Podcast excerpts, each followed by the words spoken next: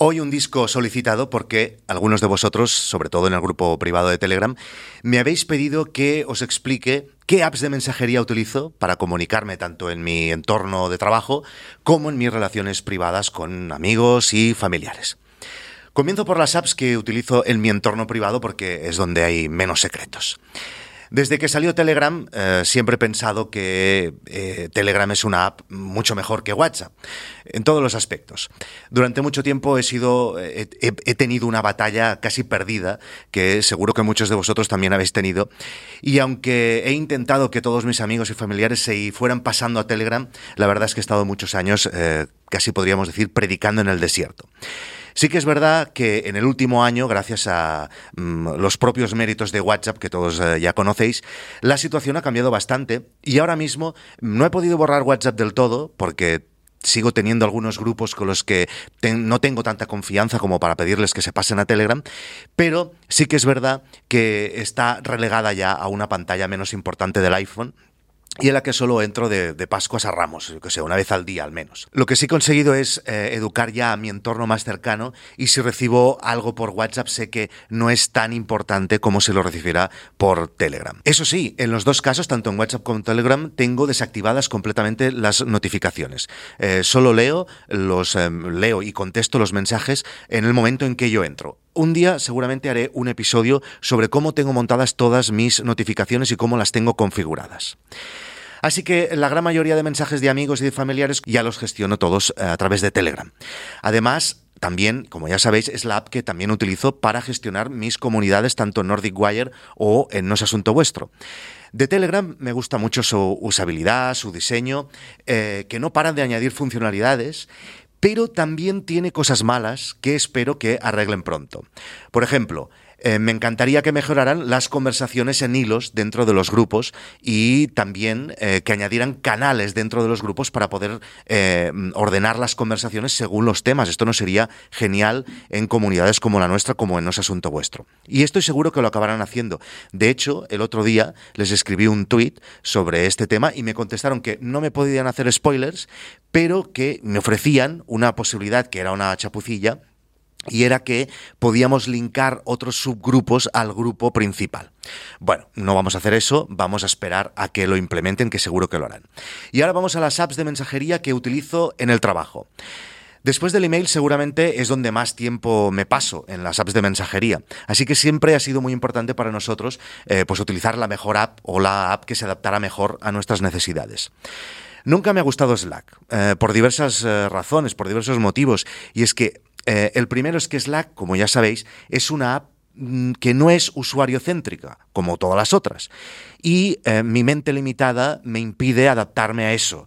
Eh, lo encuentro incomodísimo, mm, que todo esté ligado a un proyecto o a un grupo y que yo no pueda enviarle un mensaje a alguien por su nombre de usuario, pues es que nunca lo he entendido. A lo mejor hay alguna manera de hacerlo, pero yo no he sabido cómo. Por otro lado, y, no es menos importante, en el momento en que eres el responsable de un grupo grande y que quieres tener acceso a todo el historial de todos los chats, se convierte completamente inasumible, porque es que el precio es altísimo. Creo recordar que ahora estaba en 15 dólares por usuario dentro de ese grupo. Bueno, eh, nosotros, lo siento mucho, pero no, estamos en esa fase. No podemos pagar 15 dólares por eh, cada usuario, imaginad, ¿no? La pasta que llegaríamos a pagar. Así que aunque reconozco que Slack tiene un montón de cosas buenas, que mucha gente no se cansa de recordarme, en el momento en que monté este equipo en remoto que tenemos y deslocalizado, eh, nos pusimos a buscar alternativas. Y fue precisamente Hitesh, el jefe de tecnología de GuideDog, quien propuso trabajar con Flip. Flip es una herramienta de la que ya os he hablado muchas veces por aquí. Eh, es una herramienta hecha en Estonia y que hemos utilizado durante muchos años. Y nos ha funcionado muy bien durante un montón de años. Lo que pasa que el último año hemos observado que dejaron de hacer actualizaciones, no hacían ninguna actualización y que nadie nos contestaba en los grupos de soporte. Así que sospechábamos que algo raro me estaba pasando, que algo no iba bien y por eso, curándonos en salud, buscamos otras alternativas. Y ahora es cuando llegamos a la herramienta que utilizamos actualmente y muy intensamente en eh, Guide Dogs sobre todo, que es Google Chat. Google Chat comenzó siendo una aplicación normal, normalita, tenía, les faltaba bastantes cosas, pero con el tiempo ha ido mejorando un montón. Y ahora mismo estoy súper contento con ella y tiene un montón de cosas buenas que ahora os voy a enumerar. Te permite, por ejemplo, hablar de usuario a usuario eh, entre cualquier persona que tenga un Gmail, por ejemplo. Está incluida, esto es muy importante, dentro de los servicios de Gmail que nosotros ya pagamos y además creo que ahora la han liberado a todo el mundo y que no hace falta que pagues el workspace de Gmail. Te permite crear tantos grupos con tantos usuarios como quieras.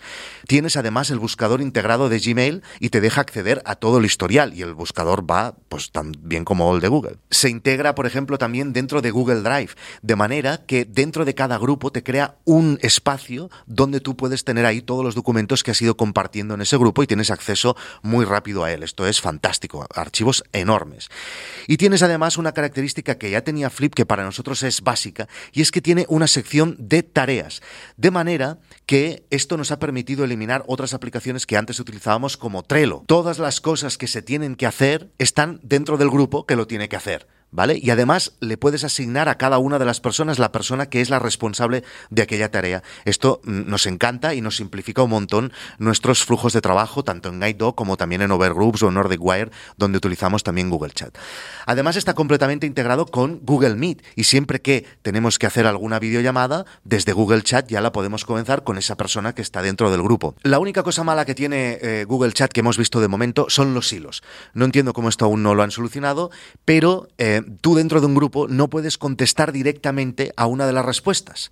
Lo mismo que pasa en Telegram. Y yo espero que igual que Telegram tendremos que tener paciencia porque estoy seguro que esto lo tienen que arreglar. Así que si no lo habéis probado, os animo a que probéis eh, Google Chat, a que le deis una oportunidad, sobre todo si ya sois usuarios de Gmail y que también si conocéis otras apps de mensajería que vosotros utilicéis y las queréis compartir en nuestro grupo privado de Telegram, pues os animo a ello. Si entráis en nosasuntovuestro.com os podéis para formar parte de nuestra comunidad y para tener acceso a todos los contenidos premium de No es Asunto Vuestro. Nos vemos por internet. Chao.